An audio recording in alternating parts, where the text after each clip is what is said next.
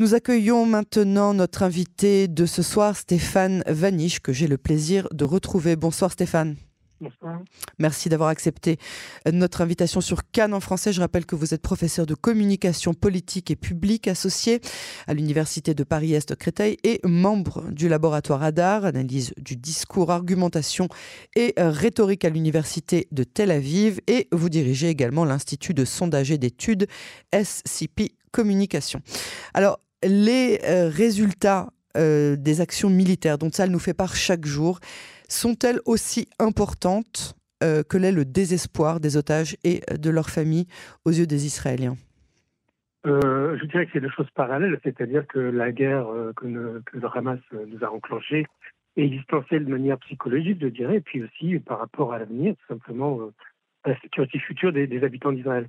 Alors bien sûr, l'hypothèque des otages euh, est hyper importante et la société israélienne est hyper concernée par ces otages. Ils ne sont pas du tout euh, mis en perte de profit, c'est moins qu'on puisse dire. Mais en même temps, il faut faire très attention que ça ne soit pas, euh, comment dirais-je, cacher les véritables enjeux de la défense nationale, les véritables enjeux de la sécurité d'Israël. Et c'est vrai que les otages comment nous empêchent d'agir comme il faut, d'où le, comment dirais-je, euh, le dilemme. Qui dure, le dilemme, mais en même temps, euh, il faut, il y a les jurisprudence, je dirais, de Bilal Shalit, il ne faut pas oublier qu'une euh, une personne est bien sûr importante, mais l'ensemble d'Israël l'est aussi, donc l'un ne doit pas aller contre l'autre, et c'est ce qui se passe aujourd'hui. c'est ce que fait le gouvernement? Et ce que fait l'armée, c'est-à-dire que d'un côté, on attaque le Hamas pour pas que la 7 octobre puisse se reproduire, de l'autre côté, on fait attention pour essayer de récupérer le maximum d'otages. Est-ce que vous avez une estimation sur ce que peut être ou doit être le futur euh, de Gaza au jour d'après et à quel point, euh, selon vous, les présidentielles américaines qui arrivent dans la foulée euh, vont influencer cette future bande de Gaza?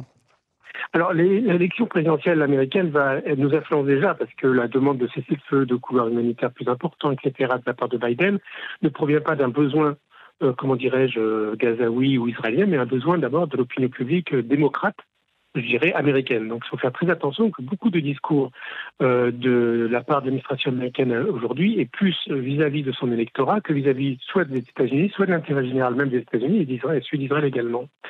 Euh, la, deuxième chose, c'est qu'est-ce qu'on fait après Gaza? On sait déjà ce qu'il ne faut pas faire. Déjà, ah. un, état, un État terroriste, c'est-à-dire que Gaza ne peut pas être géré par des gens qui soutiennent le terrorisme. La deuxième chose, ça ne peut pas être une occupation israélienne. On sait ce que ça donne et ça ne fonctionne pas. Et donc, il faut trouver un nouveau modèle. Ce qui me désole personnellement, c'est qu'on manque d'imagination. C'est-à-dire que les États-Unis, en voulant un État palestinien, euh, ne prend pas en compte la réalité de ce qui s'est passé le 7 octobre. Gaza était un État palestinien dirigé par le Hamas. Et on sait ce que ça donnait parce que tant que les Palestiniens, tant que l'autorité palestinienne ne, ne, reconnaît pas l'État juif, le droit d'Israël d'exister en tant qu'État-nation juive, on ne pourra pas arriver à un véritable compromis de paix. Et donc, ce qu'il faut trouver, c'est des acteurs qui ont envie, en tout cas sur le moyen terme, de construire un véritable pays, de construire un véritable, territoire au profit non pas d'une idéologie islamiste ou autre, mais au profit des habitants. Et donc, c'est ces acteurs qu'il faut trouver. Et on sait que c'est pas par l'autorité palestinienne, en tout cas dirigée par Mahmoud Abbas, que l'on trouvera, mais encore moins par la, je dirais, une remise en route d'un Hamas rénové. Alors vous, vous, imagineriez quoi dans un monde parfait où tout le monde serait content? Dans un monde parfait où tout le monde serait content, il faut reprendre, à mon avis, la sociologie euh, euh, de, des Palestiniens, la sociologie des, des, Gazaouis. Ça marche d'abord par communauté, ça marche par tribu, ça marche surtout par euh, euh agglomération. Ah, voilà. Chef par agglomération. Et donc, je pense qu'il hmm. y a des autorités qui existent dans toute société humaine, il y a des autorités qui existent, ça existe aussi en, en Judée-Samarie, ça existe à Gaza, c'est les grandes familles tribales, je dirais, entre guillemets. Et c'est sur celles-là, c'est ces grandes familles qui ont un intérêt pour leur population un intérêt pour elles-mêmes, c'est-à-dire de, développement.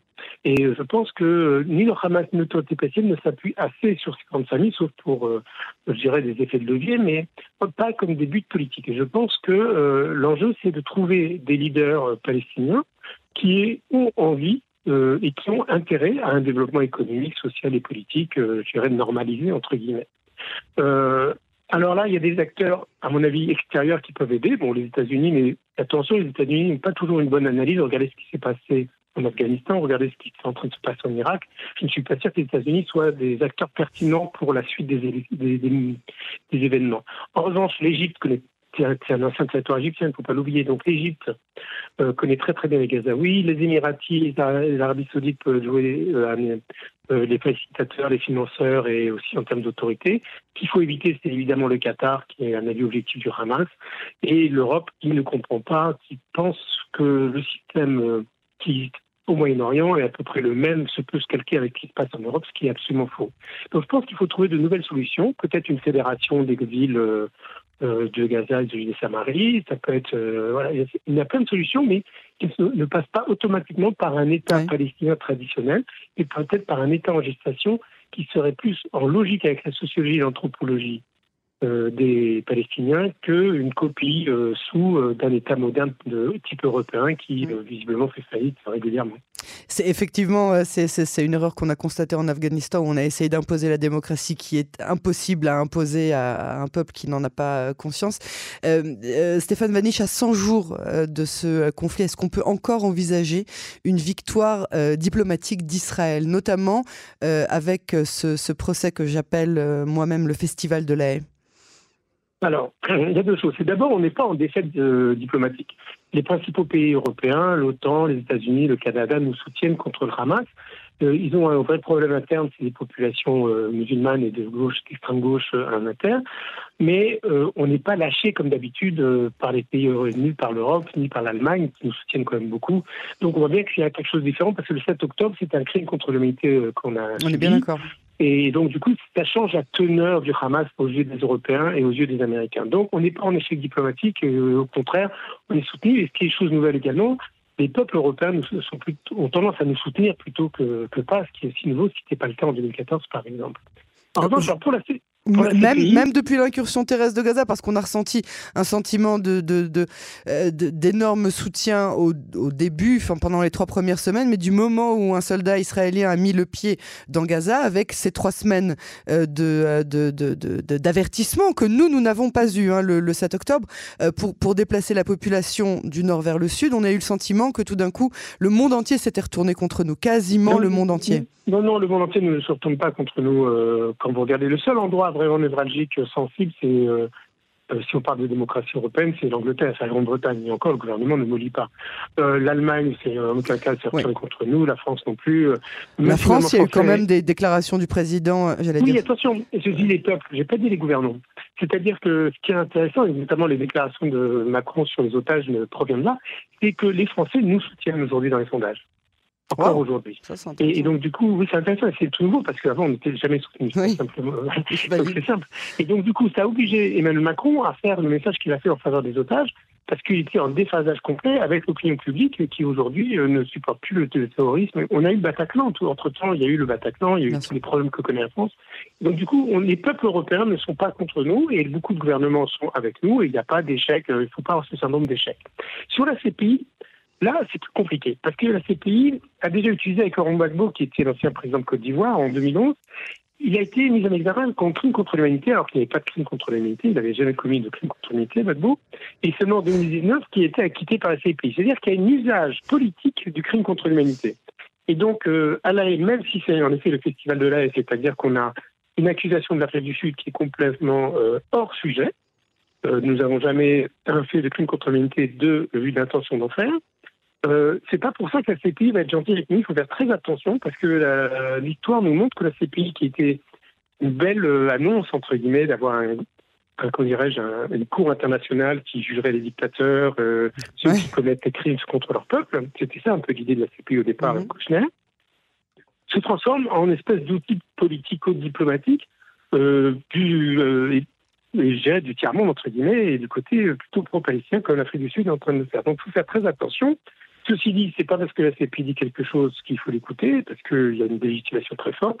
Et en même temps, vu les débats qui ont existé à l'intérieur de la CPI, ça va être très compliqué, à mon avis, pour les juges de la CPI de nous condamner. Mais, on peut avoir une mise en examen, on peut avoir une enquête supplémentaire, il faut faire très attention à ça.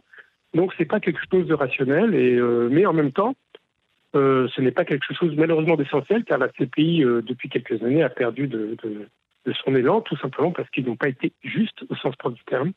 Et donc, du coup, on va voir comment ça évolue, mais ce n'est pas, à mon avis, un enjeu essentiel pour eux.